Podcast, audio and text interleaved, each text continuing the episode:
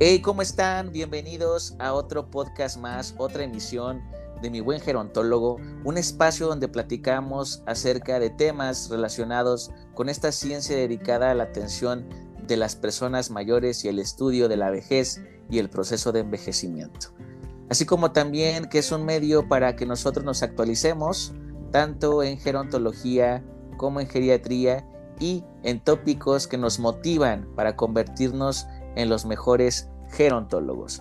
El día de hoy eh, es un día muy especial porque tengo unas invitadas de lujo que nos traen un tema que me conmueve muchísimo porque habla de los sueños, sueños gerontológicos, nuevos retos para la sociedad y, más que eso es su, su ímpetu, sobre todo su vocación por querer innovar y traernos esta nueva visión de la gerontología que me encanta, que es más minimalista, que no es tradicional, es una gerontología alternativa que me eh, engancha porque al final son, son proyectos dirigidos no solamente para las personas de 60 años y más, sino para una sociedad que envejece a pasos agigantados. Entonces tenemos el placer de contar en este podcast con Nayeli Martínez y Dulce Bautista. Ellas son gerontólogas y nos vienen a hablar de este tema. Queridas amigas, muchísimas gracias por aceptar la invitación.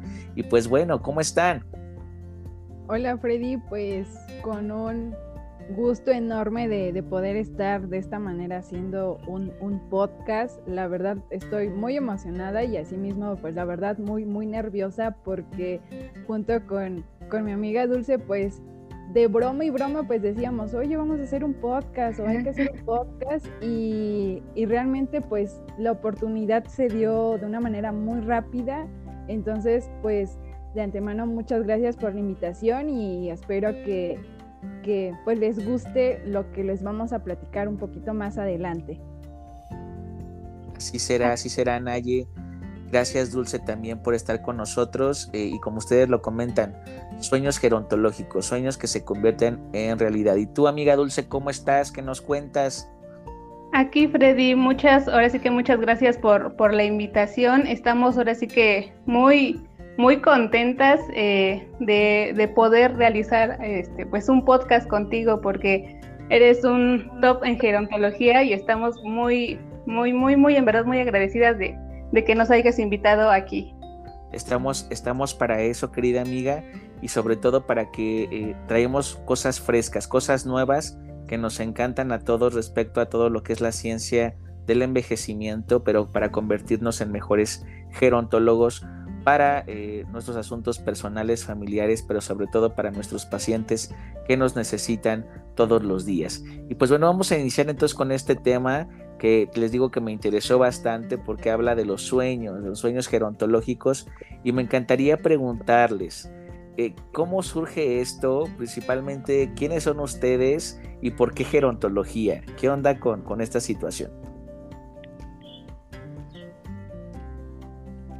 Pues bueno, eh, ¿quiénes somos?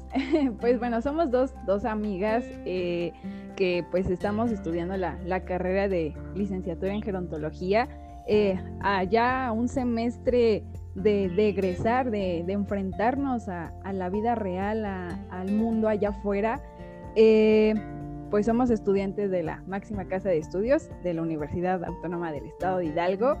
Y el por qué gerontología, creo que de, de, manera muy personal es una historia algo rara, algo confusa, pero la voy a hacer igual, es larga, pero la voy a hacer muy, muy en resumen. Eh, pues bueno, yo estudié desde pequeña, siempre quería como ciencias de la salud, pero francamente estaba como confundida de quiero ser médico, quiero ser dentista, psicóloga, entonces pues no me decidía. Entonces, para ello, pues estudié, terminé estudiando en un Cebetis 83 aquí en Actopan para técnico en construcción.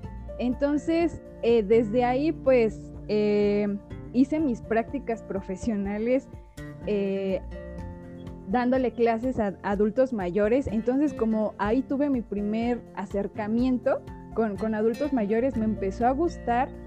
Ya después tengo una hermana que, que, trabaja en un centro gerontológico y pues ella igual me veía confundida, ¿no? De, oye Naye, ¿qué, ¿qué, vas a estudiar o qué carrera eh, vas a agarrar en la uni? Y pues yo seguía confundida, ¿no? Entonces me dijo, oye, ¿por qué no estudias eh, gerontología? Y yo por mi cabeza dije, ¿qué es, ¿qué es gerontología? La verdad nunca lo había escuchado. Me puse a investigar, pero realmente eh, no encontraba como tanta información. Entonces, pues decía, bueno, ¿qué, ¿qué voy a hacer o qué voy a estudiar? Y ya entonces empecé a investigar, investigar, me empecé como a enamorar de la carrera. Entré a primer semestre de la carrera con, con muchos nervios, con, con, mucho miedo, porque de cierta manera yo me comparaba con, con mis demás compañeros, que ellos venían de un CECITE, que decían, no, pues soy técnico en enfermería, soy eh, técnico en agricultura. Entonces, pues yo decía, yo soy técnico en construcción, ¿qué hago aquí? Incluso profesores pues me decían, oye, te equivocaste de carrera, tú vete a arquitectura, vete a ingeniería civil y yo así de, no, yo quiero ciencias de la salud, me gustó gerontología, en primer semestre tuve un profesor que yo admiro muchísimo, entonces él me enseñó como este cariño, esta admiración por esta carrera tan, tan bonita y tan humanista que pues al día de hoy sigo y estaré enamorada por creo que por el resto de mi vida. Y ahora que eres gerontóloga y que armas todo este conocimiento porque creo que no, no lo podemos dejar de lado, Naya. Como tú comentas, el tema de la vejez y el envejecimiento lo tenemos que ver desde una perspectiva integral, interdisciplinar, y yo creo que todo el conocimiento que nosotros podamos adquirir de otras ciencias, de otras áreas de, de la ciencia, pues lo podemos aplicar también en términos de gerontología. Yo creo que sí es un, contexto totalmente diferente de cómo saliste de una carrera, puedo decirlo, de ingeniería hacia algo de ciencias de la salud, pero yo creo que este destino no se equivoca, ¿no? Y que hiciste una muy buena elección en esta carrera, pero sobre todo en el ejercicio profesional que nos vas a demostrar, porque estoy seguro que tanto tú como Dulce serán muy, muy buenas gerontólogas y que a través de estos frutos que, nos están dando, por ejemplo, a través de eso que nos comentan, eh, podrán posicionar no solamente su imagen de ustedes, sino toda una profesión que es emergente, que es urgente que ya también apliquen en todas las sociedades. Y en tu caso, Dul, ¿cómo sucedió? ¿Cómo fue este tema de, la gerontología? ¿Por qué el interés? Ah, pues igual es como que una historia un poquito larga, pero también la voy a, la voy a tratar de hacer como cortita. En mi caso, pues igual desde niña yo estaba como que muy enfocada, yo quiero estudiar algo de ciencias de la salud, pero en mi caso como que no, en, en mi mente yo decía, no, yo quiero ahora sí que ser enfermera, ser enfermera, y siempre tuve esa idea de ser enfermera pero ahora sí que llegué, llegué a la prepa eh, y por cosas del destino eh, fue en un CECIT, estaba carrera, la carrera de técnico en enfermería y carrera de técnico en agricultura y pues por obras del destino no quedé, pues sí, en la carrera de, de técnico en enfermería. Y pues dije, pues va, vamos a probar lo que es pues técnico en agricultura y pues ya ahí estuve pues sí, cursando la prepa y ya al salir, eh, pues de, esta, de esta carrera técnica, dije, pues ahora qué sigue en la universidad, ¿Qué, quieres estudiar? Y entonces yo seguía totalmente aferrada a la idea de que yo quería estudiar eh, enfermería. Eh, yo pues sí sabía de, la gerontología porque compañeros míos de, de, esta misma pues se habían pues metido pues a la carrera y ya pues dije, no, yo quiero, estaba muy aferrada, y, pero ahora sí que por ahí dicen que las mamás pues se dan cuenta de, lo que verdad quieres hacer y mi mamá me dijo, pues, ¿por qué no estudias pues gerontología? Todos tus compañeros, pues sí, a lo mejor van a, van a, van a seguir en eso, van a estudiar en ese ambiente.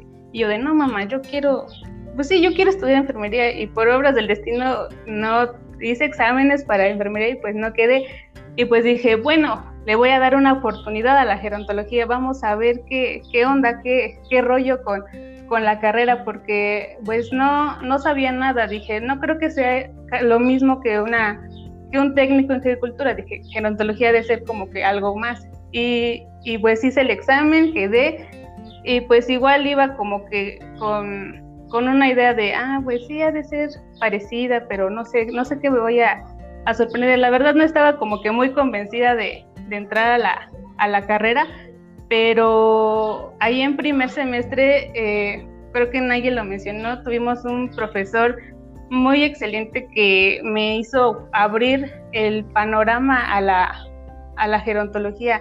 Nos platicaba lo que era, pues sí, en verdad nos decía muchas, muchas, muchas cosas que en verdad dije, wow, la gerontología tiene, tiene mucho que dar, nos, ahora sí que nos tiene mucho que ofrecer y nosotros también, porque en verdad es una, ahora que ya estoy en, semestres avanzados, eh, digo que es una carrera excelente y puedo decir que amo gerontología y tenemos mucho que, dar por gerontología porque es una, es una excelente carrera, muy, muy humanista y eso me agrada de, esta, de esta carrera. Así es como elegí gerontología y puedo decir que, que, que mi errónea este, de elegir enfermería, pues ya se, se acabó, se terminó y gerontología, ahora sí que estoy muy centrada en gerontología y, y así.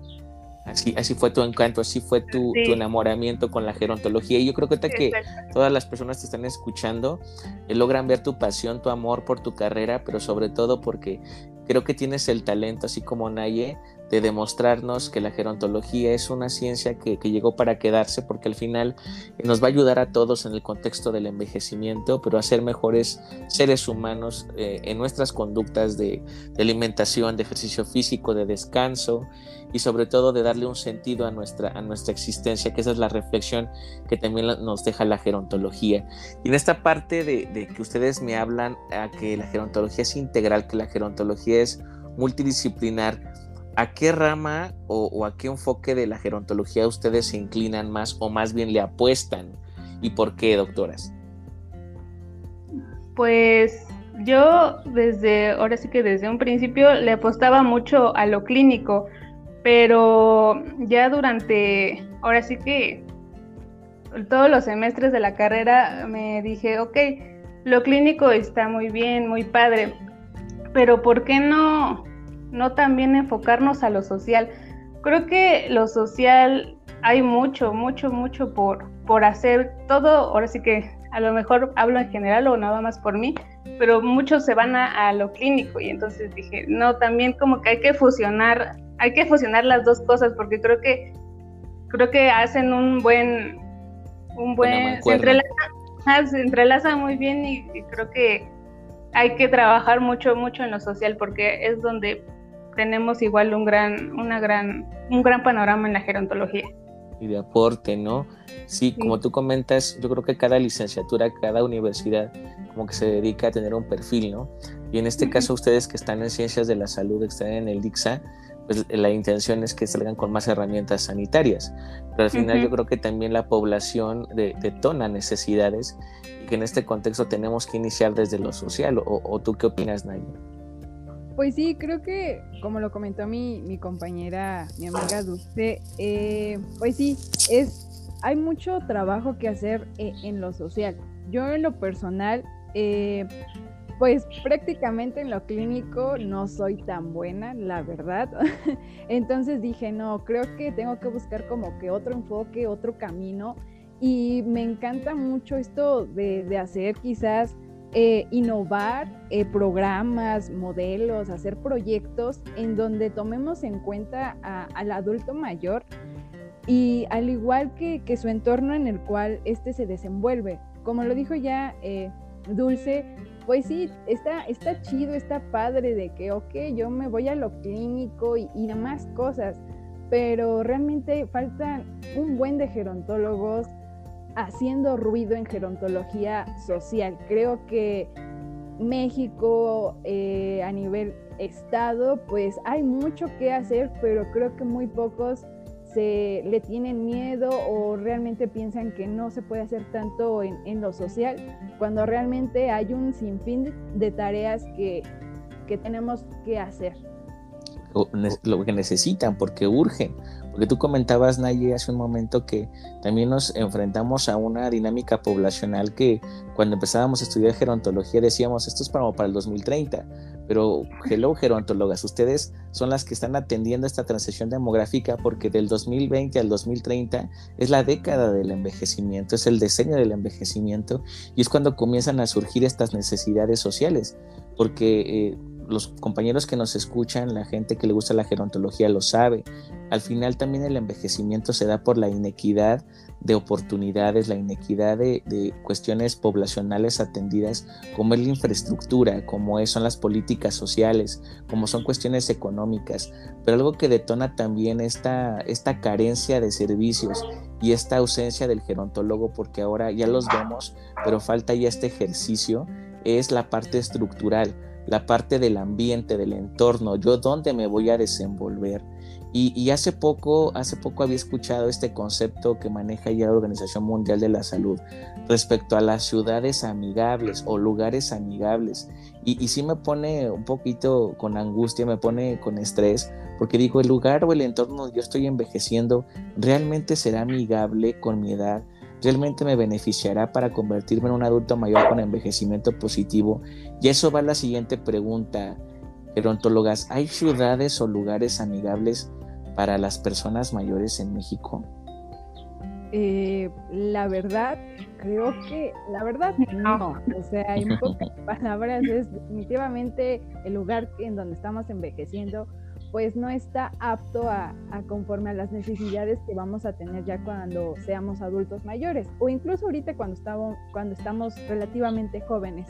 Como pues sí, de manera general lo, lo mencionaste hace un momento, pues prácticamente nos estamos enfrentando, o sea, ya, ya está aquí la pirámide en donde se está eh, invirtiendo, en donde hay más adultos mayores, en donde la población joven pues hay muy poca, entonces pues es importante hacer eh, amigables eh, a, los entornos, a los lugares en donde estamos, porque bueno, aproximadamente en todo México hay 15 millones de adultos mayores, entonces la gran pregunta aquí es, ¿realmente quién es o México está preparado para, para recibir esta población?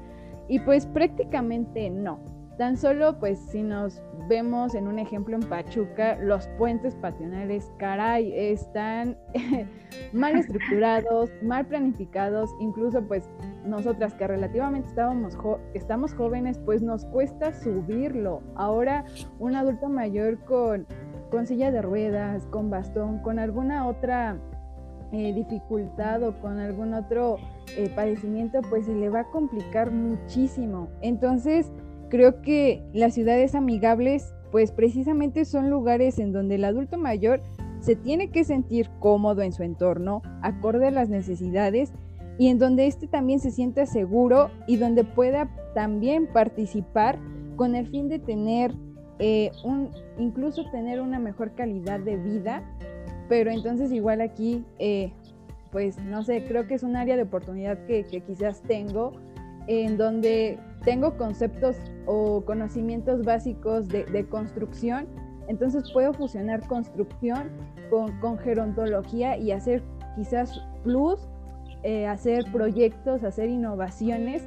Prácticamente, pues obviamente en, la prepa, pues a mí me enseñaron, pues sí, a diseñar casas, habitaciones, pero ya al momento de diseñar quizás un parque, eh, calles y demás cosas, pues obviamente cambia todo, pero por lo menos ya tengo los conocimientos básicos en donde puedo jugar, donde puedo fusionar estas, estos conocimientos que he adquirido a lo largo de mi vida y hacer realmente proyectos que sean buenos para, para la población adulta mayor y también para las generaciones pues que, que se nos vienen como nosotros, ¿no? Tú comentabas acerca de los lugares o los entornos que estamos eh, con los que estamos viviendo, en los que estamos envejeciendo, que sí, nos tocó una generación en la cual las cosas ya son más sencillas debido a que tenemos la tecnología de nuestra mano, pero también es como un, arma de dos filos, ¿no? Sí estamos volviéndonos más cómodos con la ergonomía, pero también nos estamos volviendo más sedentarios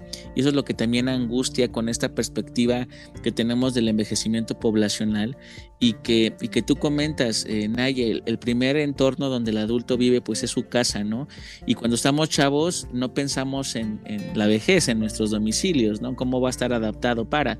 Pensamos más en los conceptos eh, arquitectónicos que andan de moda, eh, escalones, muchos pisos, y no pensamos en esta parte que algún día pudiéramos llegar a vernos limitados en la movilidad, en el desplazamiento y que pudiera ser nuestra propia tumba, ¿no? Nuestro hogar. Y pues tú también comentaste hace un momento eh, respecto a, las obras públicas, todo lo que conlleva las banquetas, pasos peatonales, puentes, em, cuestiones que van con, con, el propio transporte público. Y como tú comentas, si, si estamos viendo a los municipios con más alta cantidad de envejecimiento poblacional de personas mayores, es, es incongruente que no haya políticas dirigidas a adaptar estos lugares a poder ofrecer un, un, espacio de recreación, un espacio de actividad física, de convivencia para, para, una sociedad que envejece a pasos agigantados. Entonces, Dulce, me gustaría saber si eh, hay una importancia, ¿por qué, ¿por qué es importante implementar estas ciudades amigables para las personas mayores? Eh, bueno, claro, es, como se ha mencionado, es muy importante pues realizarlas porque en verdad que no, no, ahora sí que no hay, no existen este, este tipo de ciudades o lugares eh, amigables para, para la población de adulta mayor. En contexto, pues Hidalgo también ya tiene una cantidad eh, muy alta de, adultos mayores y entonces eh, nadie se ha puesto a pensar, pues, que, ¿por qué?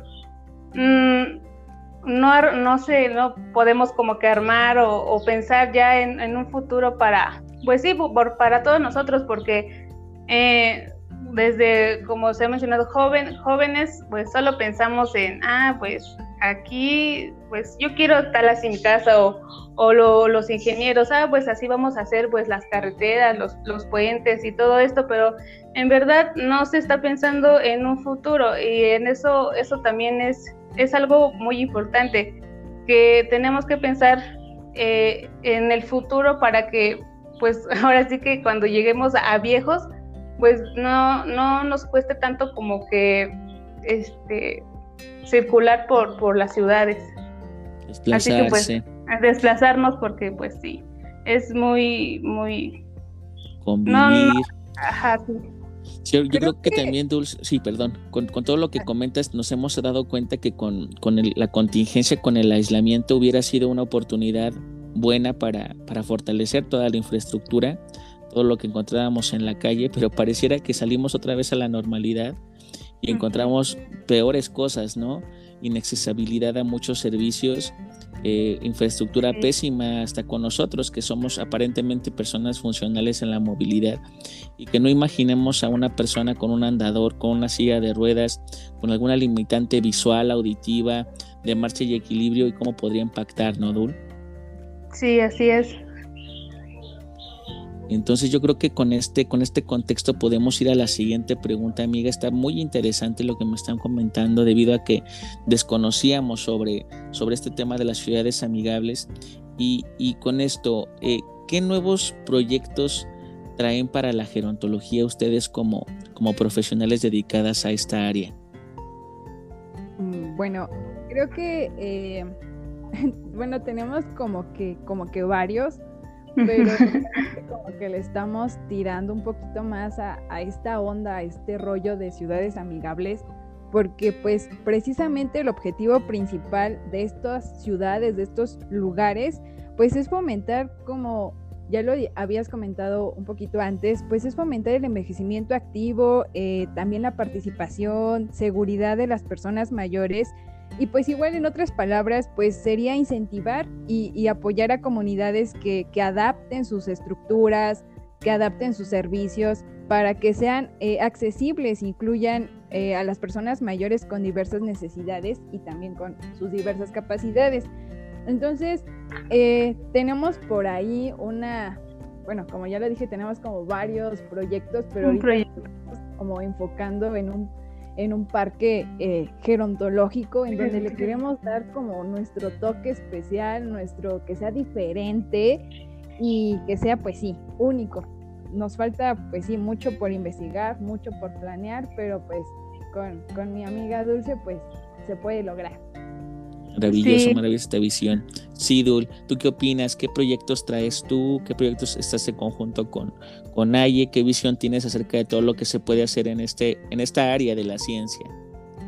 Pues sí, como lo mencionó aquí Naye, eh, traemos por ahí un proyecto que puede, ahora sí que puede, es muy innovador porque en realidad aquí en México y en Hidalgo no, en realidad no existe alguno, hay en otros países, pero aquí no hay y, está, y estaría súper padre que pues se llevara a cabo porque son estos parques gerontológicos que pues aquí nosotros vamos a fusionar como que muchas cosas eh, entre el, no sé, que el adulto mayor se pueda eh, sociabilizar, este, realizar ejercicio físico, convivencias, eh, encuentros intergeneracionales y todo esto.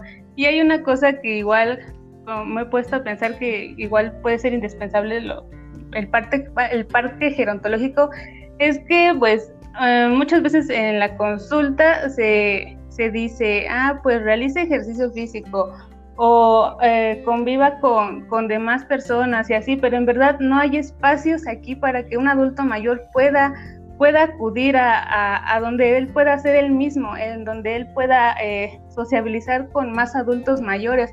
Entonces nosotros esto, este proyecto es muy, ahora sí que muy, muy interesante, muy, muy bueno para nosotros porque queremos dar eh, pues darle al adulto mayor pues algo para él, eh, exclusivo para él, en donde él, como lo dije, se pueda, se pueda desarrollar en todos los ámbitos. Y aparte que es súper resiliente, ¿no? Dimensiono la magnitud de su proyecto y me imagino un, un, un lugar, un jardín eh, que tenga áreas verdes, con algunos aparatos, con algunos espacios recreativos donde puedan ir a hacer tai chi, yoga, baile en danzón, estos, estos lugares de convivencia, incluso intergeneracional, como lo comenta Dulinaye, que no hay en México, que no hay en Hidalgo y que tienen un impacto social bastante interesante porque rompemos con este prejuicio de que los parques, de que los lugares para convivencia solamente son para los jóvenes, porque tienen jovialidad, porque tienen destreza, pero creo que también los viejos cumplen con estos criterios, con estas características. Y al final, si nos vamos a convertir en un país de viejos, necesitamos lugares para ser viejos, pero los mejores adultos mayores con un envejecimiento positivo y que también generan todas estas estrategias preventivas. Y, y, esa es mi duda, ¿por qué surgió este proyecto? ¿Por qué quieren animarse a apostarle a todo lo que es los parques gerontológicos y geriátricos? Pues es una historia igual chistosa. Chistosa, sí en donde creo que no me dejará mentir mi, mi bro dulce, bueno, igual así le digo amiga o bro. Eh, un profesor nos había dejado como de, de tarea, ¿no? De quiero un proyecto innovador. Y ya más o menos habíamos visto en lo que es ahorita la famosa plataforma Garza, donde tenemos muchas tareas. Entonces, pues, habíamos visto por ahí que tenía gimnasia cerebral, parques eh, gerontológicos. Entonces, pues yo le dije a, a, Dulce, le digo, oye, tengo el presentimiento que, que este profesor nos va, nos va a dejar hacer un parque gerontológico. Le digo, no me hagas tanto caso, digo, pero yo lo presiento. Le digo, no sé si es porque se acuerde que estudié un poco de construcción y, y ahora quiera que haga... Haga propósito. O lo hizo el propósito o qué. Pero entonces, bueno, no, no, no podemos adelantarnos y ya eh, el profesor pues hizo los equipos, eh, pues sí, evidentemente nos tocó parques gerontológicos y yo dije, está bien. Entonces, pues yo ya empecé como que a trabajar un poquito, eh, pues sí, echándome a andar, a trabajar el ratón en mi cerebro y dije, bueno, pues, ¿qué, qué podemos hacer? Nos formaron en equipos, pero pues igual creo que aquí es un poquito importante el, el salir un poco de tu zona de confort en donde no te quedes solo con quizás con ideas de, de, de las demás personas. Si tú quieres eh, o todas las personas que, que, nos estén llegando a escuchar, si, si realmente tú quieres salir de esa zona de confort, realmente anímate, o sea, no, no, te quedes solo con una opción. Entonces, pues yo le mandé mensaje a, a, Dulce, le dije, oye, este, más allá de lo que ya nos asignaron equipos, tengo estas ideas, tengo, tengo esta ilusión, eh, ¿qué opinas? Y ella me decía, pues igual sus puntos de vista. Y le dije, pues bueno, vamos a rifárnoslas haciendo algo innovador. Este, pues hicimos las famosas llamadas en Meet. Entonces, pues ahí nos empezamos eh, como que a desglosar. Yo, surgieron ideas. Exactamente, surgieron ideas. Ella se le ocurría unas, a mí también. Este, le, a lo mejor unas yo decía que quizás estaban medias mal, pero ella me decía, bueno, la podemos modificar y podemos hacer esto. Entonces creo que, Dulce, ahora di eh, lo que me falta. bueno, Dina, bueno, como lo dijo, este, proyecto nos los dejaron, pues sí, ahí de tarea y ya, ahora sí que les dije a Nayeno, ¿y por qué pues no hacerlo con, con estas cosas? ¿O por qué no meterle esto? ¿Por qué no? ¿Por qué no diseñar algo nuevo? ¿Por qué? Y así, y así nos vamos, ahora sí que ella da ideas, yo doy ideas, no, no me gusta esto, entonces lo modificamos, o sea, como que las, ahora sí que nosotras dos como que congeniamos mucho, tenemos como ese clic de decirnos, ay, ¿por qué no le ponemos esto? ¿Por qué no esto? Ah, se me ocurrió esto, pues vamos a ponerlo. Entonces, como que ahora sí que Naya y yo eh, somos un buen equipo y pues me gusta mucho trabajar con ella porque creo que las dos nos, ¿cómo se puede decir? Nos, nos, nos ayudamos y pues de aquí salen pues muchas ideas. y entre ellas la de, trabajo. En este proyecto, en este proyecto de, Jardín Gerontológico, Parque Geriátrico, y no sé si me pudieran em, platicar acerca de, de qué consiste este proyecto, qué visión tienen, porque lo dijeron al principio, puede ser un sueño, pero también todo gerontólogo tenemos la intención de que nuestros sueños se conviertan en realidad. Pero ustedes saben que faltan mecanismos, que faltan incluso oportunidades para, pero el empezar a soñar yo creo que es el primer paso y me encantaría saber, nos encantaría saber, eh, aquí a los escuchas, cómo es que ustedes plantean este proyecto y sobre todo eh, comienzan a generar estas ideas de impacto social y en qué consiste este jardín parque geriátrico.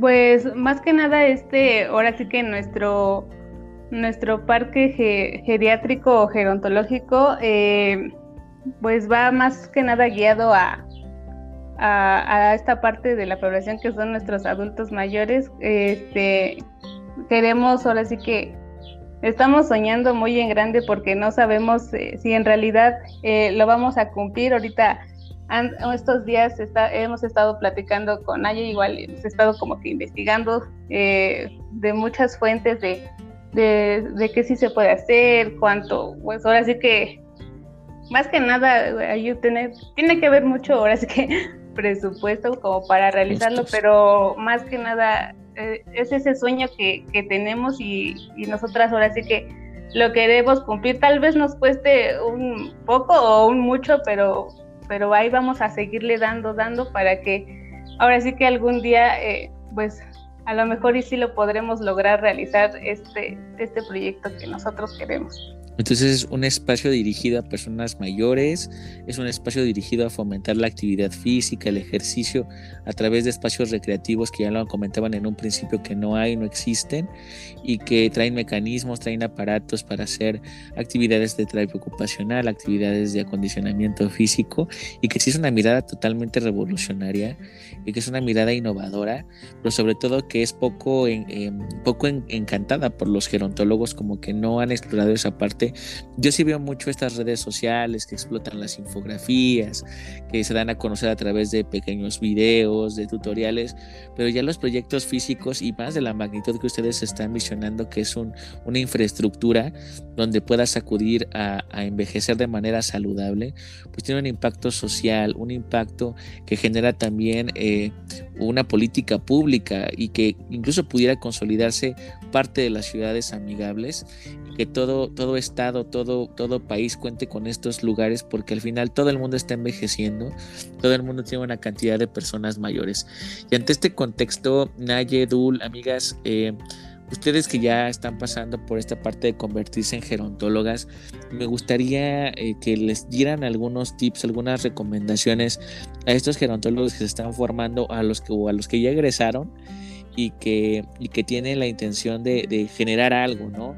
Ya saben que la tenemos súper difícil en esta profesión que elegimos. Sí la amamos mucho, pero hay pocas oportunidades no hay chamba, entonces tenemos que empezar a generar nuestros propios mecanismos. ¿Qué recomendarían ustedes como expertas que pudieran hacer para eh, pues mejorar este esquema de motivación y una mirada más integral como la que consolidan en este momento ustedes? Pues creo que quizás el primer consejo, el primer eh, paso no sé, quizás sea chistoso para muchos, pero creo que deben de encontrar igual como un compañero, una, una amiga que realmente como que hagan ese clic. Prácticamente a lo mejor no va a ser tan fácil encontrarlo, pero pues creo que con Dulce pues he hecho, hemos sido roomies, hemos vivido juntas, 24/7 eh, casi. Entonces, eh, creo que igual es importante ser un buen lazo de compañerismo, de de, colegas eh, en donde puedan eh, hablar de proyectos y también creo que es importante eh, aceptar opiniones que vengan de fuera, porque a veces, muchas veces nos, nos, encerramos en nuestra burbuja y no, yo quiero esto y yo quiero hacer esto y esto, no, o sea, se vale también que, que escuchemos opiniones de los demás y eso créanme que que nos ayuda a crecer, nos ayuda a enriquecernos y creo que otro igual, otro consejo, sí es una carrera que, que desgraciadamente en México no es tan reconocida, pero a nosotros nos toca picar piedra haciendo ruido por todas partes, diciendo, hey, somos gerontólogos, realmente es una carrera que sí importa, que realmente vamos a tener mucha chamba más adelante o, quizás no más adelante, se está viendo ahorita.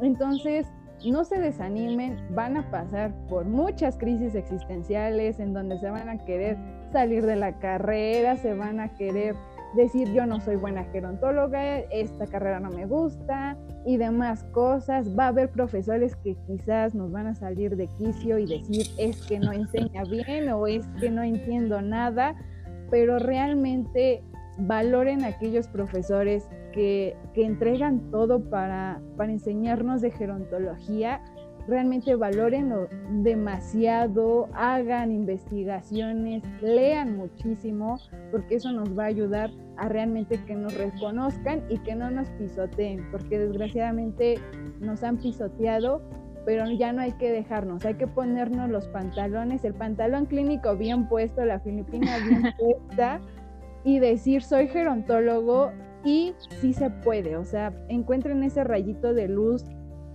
que pueden eh, animarlos. Hay mucha población adulta mayor que quisieran tener un gerontólogo que realmente se entregue en cuerpo y alma para hacerlos que vivan más años y demás cosas. Maravilloso. Entonces, en esta, en esta situación que nos comentas, Naye, creo que la motivación continua, creo que todo el mensaje que nos das es de eh, que no, nunca abandonemos nuestros sueños, no se deben de abandonar los sueños por más eh, factores limitantes o incluso personas que te pongan el pie, que digan, no creo en eso, no, no visiono que llegues a tener éxito, no se van a cumplir tus sueños. Yo creo que esa gente hay que irla eliminando porque es mala vibra, es mala energía. como tú comentas, tal vez a lo mejor nuestros maestros no nos pueden dar todas las herramientas, pero también depende de nosotros, qué queramos buscar, qué queramos investigar, en qué queramos prepararnos o formarnos para convertirnos en este caso como ustedes en las mejores, gerontólogas que puede tener un área académica, que pueda tener una universidad hasta un estado o un país, ¿no? Entonces en esa parte, Dul, aparte de lo que nos comenta eh, Naye, que pudieras decirnos tú estos tips o estos, estos consejos para las personas que están estudiando gerontología o que ya egresaron? Pues sí, eh, Freddy. Bueno, más que nada les quiero compartir a cada uno de los que nos escucha este, gerontólogos, eh, no, no porque vean que sea una carrera que, que a lo mejor digan o les dicen o nos dicen, no, pues tu carrera no tiene futuro, no, tú nada más ahora sí que siempre nos, nos señalan como somos los que vamos a cuidar viejitos. No, o sea, hay que demostrar nuestro trabajo como gerontólogos, hay que decir, yo soy gerontólogo y yo hago esto, hago el otro, hago infinidad de cosas, eh, nosotros vamos a trabajar o estamos en un contexto demasiado grande, o sea, hay que darnos a reconocer como gerontólogos. Si, ahora sí que si nadie nos reconoce nosotros mismos, hay que salir y decir, hey, soy gerontólogo. Eh, es una profesión eh, muy, muy, muy bella, en verdad. No, no la abandonen, no, no, no dejen que nadie los tumbe, no dejen que, que nadie les, les arruine su sueño de, de ser eh, gerontólogos. Claro, vamos a pasar eh, por muchas crisis existenciales, vamos a sufrir en la carrera, pero todo eso va a valer la pena porque si nosotros ahora sí que perseguimos nuestros sueños, claro, claro que se van a lograr. Si nosotros ahora sí que pensamos en grande, lo vamos a lograr. Ahora sí que, más que nada, luchen, luchen cada día por, por ser eh, gerontólogos que, vaya que nuestra sociedad de adultos mayores nos está esperando con, con los brazos abiertos. Gerontólogos de calidad como dices tú, Dul, gerontólogos que tengan esa, esa vocación de amor y de servicio por los demás, por, quien más lo necesita. Entonces, eh, queridas amigas, yo creo que con este tema que nos dieron el día de hoy podemos rescatar una, una estrategia de intervención que va dirigida hacia los espacios amigables, ciudades amigables con las personas mayores y también con estos proyectos dedicados a los parques geriátricos, a los jardines gerontológicos, es algo súper nuevo. Y, también lo que me dejan ahí es que también el ámbito de la gerontología social, lo que es la arquitectura, todo lo que tiene que ver con la ingeniería, la creación de espacios, este minimalismo incluso gerontológico, pudiera ser un área que no se explota aún en gerontología y que es súper necesaria porque nos da elementos incluso hasta de manera personal, no solamente para nuestros pacientes, sino para nosotros mismos. Amigas, nos súper encantó el tema, eh, no sabemos dónde podemos encontrarlas, si nos pueden dejar sus redes o dónde podemos ubicarlas para eh, preguntarles más acerca de este tema de eh, sueños gerontológicos. Pues bueno, a mí me pueden encontrar en Facebook como Nayeli Martínez y en Instagram como nayeli.martínez89. Ahí si gustan mandarme algún mensaje o algo, con gusto pues responderé. Y pues igual si tienen algún proyecto o quieren que les eche ánimos, soy muy buena echando ánimos y dando consejos. síganme para más consejos. y pues Literal, sí. con, gusto pues vamos a apoyarnos. Hay que apoyarnos entre colegas y no ser envidiosos. Claro, eso es, eso es esencial, Naye, que lo comentas que dices, la envidia puede ser el, peor de nuestros errores y hasta el peor de nuestros enemigos, ¿no? Porque pensamos que con estas actitudes vamos a hacer de menos al, al, otro, a nuestro prójimo, pero al final habla de nosotros, ¿no? De nuestra poca tolerancia a la frustración o incluso hasta de nuestros fracasos. Entonces nos conviene apoyarnos porque si vemos un rechazo total de otras áreas o incluso hasta de los propios adultos mayores o de nuestras familias, nos conviene generar estos, estos grupos de contención entre nosotros para que consolidemos eh, una buena identidad de lo que hoy somos. Somos, somos gerontólogas y gerontólogos. Naye, muchísimas gracias por darnos también tus medios de contacto. Eh, Dur, por favor, si pudieras darnos tus redes, dónde te podemos encontrar y algún mensaje de cierre. Eh, bueno, allí en Facebook me pueden encontrar como Dulce GB y en Instagram como Dulce Saraid Bautista. Eh, pues hay para igual colegas que quieran, pues ahora sí que un mensajito, pues algún consejo, motivación, porque necesitamos mucho siempre. Pues ahí con mucho gusto, pues los, les voy a contestar para que pues pues sí, nos apoyemos entre todos porque pues es lo más importante de, aquí, de, nuestra carrera. Y pues igual, muchas gracias Freddy por, por la invitación. Estamos ahora sí que muy, muy agradecidas contigo por, por estar aquí esta tarde contigo. Yo muy feliz porque ustedes destacan porque ustedes tienen este talento y, al, final igual nos muestran lo que hacen, nos muestran sus sueños eh, y también nos motivan muchísimo a que nosotros cumplamos los propios. Muchísimas gracias amigas por estar, no sé si quieran mandar algún saludo, algún mensaje de cierre. Mm. A sus fans, a sus crush, a quienes los están escuchando. Saludos a, bueno, saludos a, todos quienes nos escuchan. Esperemos que, les agrade y les guste mucho este podcast. Eh, lo, hicimos con, mucho cariño, dando lo mejor de, nosotros y pues saludos a todos. Muchas gracias. Sinaye. Pues igual, saludos a, a todos los que nos están escuchando. Eh, espero que les haya gustado. Si nos notaron un poco nerviosas, la, verdad es la primera vez que hacemos un podcast. Esperemos que, que, nos invite más Freddy. Tenemos muchos temas de qué platicar.